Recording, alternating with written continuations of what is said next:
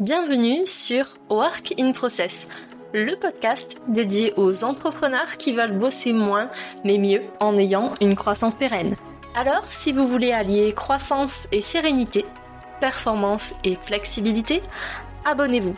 Ce podcast va devenir votre outil préféré. Je suis Marine Barré, business designer. Ma passion Décortiquer vos problèmes et vous proposer des solutions innovantes et performantes. Bienvenue dans l'aventure. Bonjour à tous et bienvenue dans un nouvel épisode. La semaine dernière, on a vu comment identifier les tâches peu rentables dans votre business. Cette semaine, on va se concentrer sur les tâches rentables et on va voir comment est-ce qu'on peut les optimiser davantage. Est-ce qu'il y a beaucoup de tâches répétitives dans votre quotidien? Est-ce que vous aimeriez vous lever un matin que ces tâches se fassent toutes seules pendant que vous profitez de votre podcast préféré. Oui? Alors, c'est le meilleur moment de vous mettre à l'automatisation, c'est-à-dire confier des tâches redondantes à un système informatique.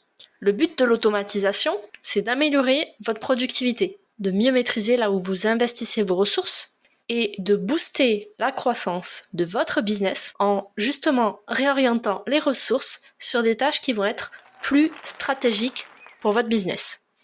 Alors je vous propose qu'on rentre directement dans le vif du sujet et je vais vous donner ma méthode qui va vous donner les quatre étapes à suivre pour automatiser une tâche. C'est parti. La première étape, c'est comme d'habitude de se poser les bonnes questions avant de démarrer. En fait, il y aura quatre questions qui sont vraiment incontournables. La première, c'est euh, qui est responsable de la tâche? Déjà, est-ce que cette tâche est attribuée à quelqu'un? Est-ce que c'est vous? Est-ce que c'est un collaborateur, un employé? Est-ce que c'est un prestataire? Ou est-ce que c'est une tâche volante, c'est-à-dire bah, qui est attribuée à personne? La deuxième question à se poser, c'est à quelle fréquence cette tâche revient dans votre business? Est-ce qu'elle revient toutes les semaines, tous les mois, tous les trimestres, tous les jours? Troisième question, c'est quel va être le déclencheur de cette tâche? Il y a trois éléments dans une automatisation. Un déclencheur, l'outil qui sert à automatiser, et le résultat. Pour le déclencheur, ça correspond tout simplement à quand il se passe ceci. Exemple, quand quelqu'un va remplir un formulaire. Et la quatrième question, c'est forcément ben, quelle action vous souhaitez automatiser. Bah, par exemple, moi, quand quelqu'un remplit un formulaire, je veux pouvoir recevoir une notification sur mon Slack, être alerté. Donc ça, c'était la première étape, se poser les bonnes questions. La deuxième étape, c'est on va définir un cadre pour sécuriser le système. La sécurité, quand on automatise des tâches, c'est très important parce que, ben, en fait, vous faites transiter des données d'un endroit A à un endroit B. Et donc, comme elles transitent sur le web, qui est un, univers très vaste, il faut sécuriser tout ça. Donc, pour définir un cadre, vous allez devoir choisir qui va s'occuper de vérifier, de maintenir cette automatisation? Encore une fois, est-ce que c'est vous, est-ce que c'est un prestataire, un de vos collaborateurs? Et surtout, cette personne va devoir vérifier le bon fonctionnement de l'automatisation à quelle fréquence? Tous les jours, toutes les semaines, tous les mois, tous les trimestres, etc. Ce que je vous recommande, c'est aussi de prévoir des périodes d'audit, c'est-à-dire des moments où vous allez faire le point sur tout un système. Du coup, à quelle fréquence vous allez faire cet audit? Est-ce que ça va être tous les trimestres, tous les semestres, tous les ans? Essayez de ne pas prendre une période trop longue, parce que s'il y a un problème, c'est mieux de le détecter au plus tôt. Le dernier élément du cadre qui va venir sécuriser votre système, c'est est-ce que Côté automatisation, vous voulez modulariser, c'est-à-dire automatiser des tâches élémentaires, comme l'exemple que je vous ai donné juste avant, ou est-ce que vous voulez automatiser de façon plus complexe, c'est-à-dire automatiser des processus complets? Le premier, la modularisation, ça laisse plus de marge de manœuvre sur la façon dont les tâches vont s'enchaîner.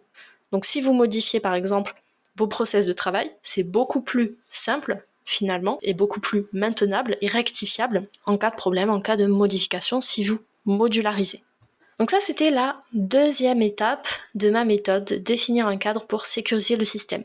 La troisième étape, c'est de penser aux exceptions pour gagner en flexibilité. Là, sur les deux premières étapes, on a pensé aux généralités, mais il y a toujours des exceptions, croyez-en mon expérience. Une automatisation va fonctionner dans la majorité des cas. Mais pour les cas un petit peu spécifiques, comment est-ce que vous allez faire? Je vous donne deux pistes. Première piste, c'est d'intégrer des vérifications, des validations manuelles au sein de votre automatisation. Deuxième piste, pour gagner en flexibilité, c'est de prévoir des champs libres pour les informations qui ne vont pas rentrer dans les cases. Moi, souvent, je prévois toujours une section qui va s'appeler notes. C'est un petit peu comme le vide-poche que vous avez à l'entrée de chez vous pour mettre vos clés. Il faut toujours prévoir cet espace, sinon, bah, les choses traînent et on peut louper des infos importantes. Et enfin, quatrième étape, de ma méthode, c'est de choisir les bons outils pour gagner du temps. parmi les outils les plus connus pour automatiser des tâches, vous allez bien évidemment retrouver Zapier, Make, Automate.io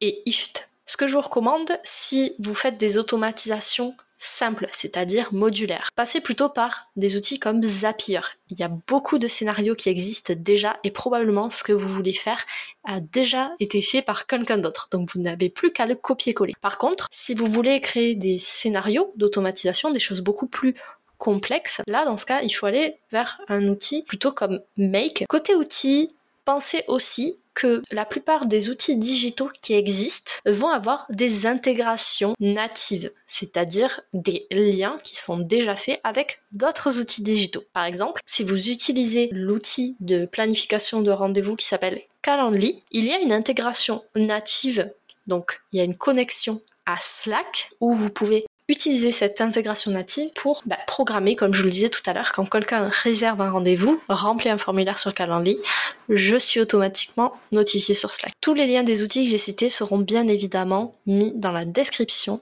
de cet épisode. Voilà, aujourd'hui on a vu les quatre étapes à suivre pour automatiser une tâche de façon efficace et sécurisée. On a vu d'abord qu'il fallait se poser les bonnes questions avant de démarrer, c'est-à-dire définir tous les éléments propre à l'automatisation. Dans un second temps, on a vu comment définir un cadre pour sécuriser notre système et se lancer dans l'automatisation sereinement. La troisième étape, c'était de penser aussi aux exceptions qui peuvent arriver pour gagner en flexibilité dans notre automatisation. Et enfin, on a vu quelques exemples de bons outils pour automatiser et donc pour gagner du temps. J'espère que cet épisode vous a plu. N'hésitez pas à réagir directement sur le post LinkedIn qui se trouve en description de cet épisode. J'attends vos retours pour discuter avec vous sur votre rapport à l'automatisation et surtout pour savoir ce que vous pensez du podcast. Voilà, cet épisode est maintenant terminé. Merci pour votre écoute. Je vous souhaite à tous une belle journée, soirée et à très bientôt dans le podcast. Bye Cet épisode t'a plu? Tu peux le partager en me taguant ou lui laisser 5 étoiles sur Apple Podcast. Encore merci pour ton écoute, à très vite